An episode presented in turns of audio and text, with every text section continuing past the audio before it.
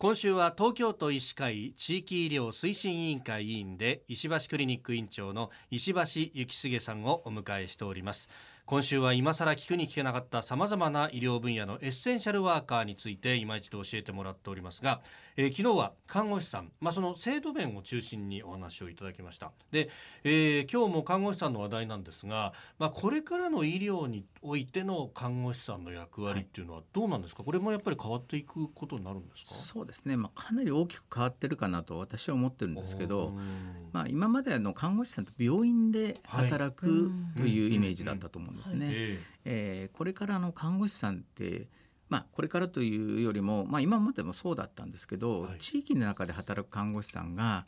昔は先生のお手伝いですよね、はい、という形で働いてらっしゃった方が、ええー、まあ、自主独立とまでは言いませんけれども、はい、看護師さんの役割を地域の中で果たしていく。まあ、そういうプライマリケアと、まあ、地域の中で働く医療ですね。プライマリケアと呼びますけども、はい、そプライマリケアの中での、えー、看護師の役割というのが非常に大きくなってくると思っております。はあ。そうするとだ今まで確かにあの看護師さんってお医者さんとセットっていうこうイメージがすごく強かったけどそうです、ね、そうじゃなくて看護師さん単独でできることがいっぱいあるということ、はい、そうですね。あのアメリカなんかではですねナースプラクティショナーという職種がいて、はい、あの看護師さんのまあワンランク上という普通の看護師さんのワンランク上という方ですけれども、まあ、そういう方々がですね地域の中で開業してるんです。へえ、開業いいじゃなくて開業ナースがいる。ね、で予防接種とかそれからちょっとしたあの皮膚科の治療だとかですねお薬とか出せるんですね。へえ。あの先ほどあのプライマリーケアという言葉が、はい、あの出てきましたけれど、はい、具体的にこれはどういう内容なんでしょうか？あの地域の第一線で行う総合的な医療と簡単に言えばそうなるんですけど、あ私あの米国の国立アカデミーが定義した ACCCA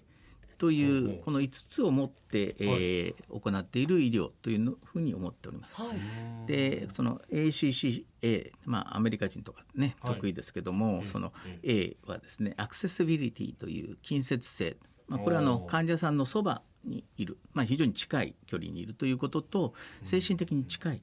何でも相談ができるというアクセシビリティ。それから、えー、1つ目の C がコンプリヘンシブネスという包括性というふうに呼びますけれども、はい、まあ、何でもやっちゃうんですね。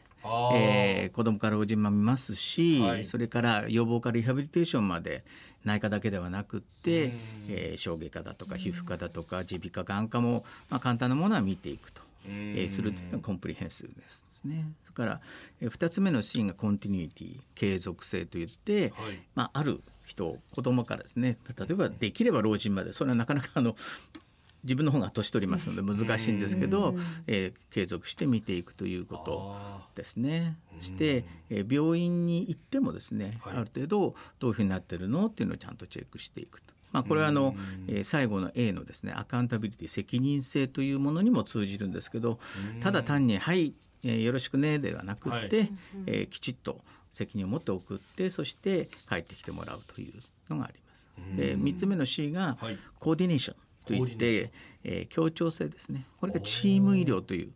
まあ、ここ、あの地域ではですね、もう本当に医師一人でとかですね看護師一人で何かできるということではなくチームで動かなくてはいけないんですね。そのチームで動くという時に、はい、まあ、あのもちろん医師が指示のもとにいろんなことが行われますけれども、はい、要という意味では医師だけではなくてですねいろんな職種が関わるんですけどそこで看護師さんというのは非常に重要な存在というふうになってくるかと思います。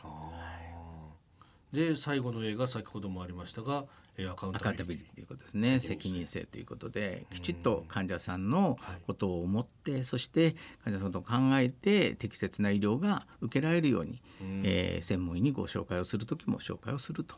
いう責任性ですね。はいえー、今週は石橋クリニック院長の石橋幸重さんにお話を伺っております。先生明日もよろしくお願いします。よろしくお願いします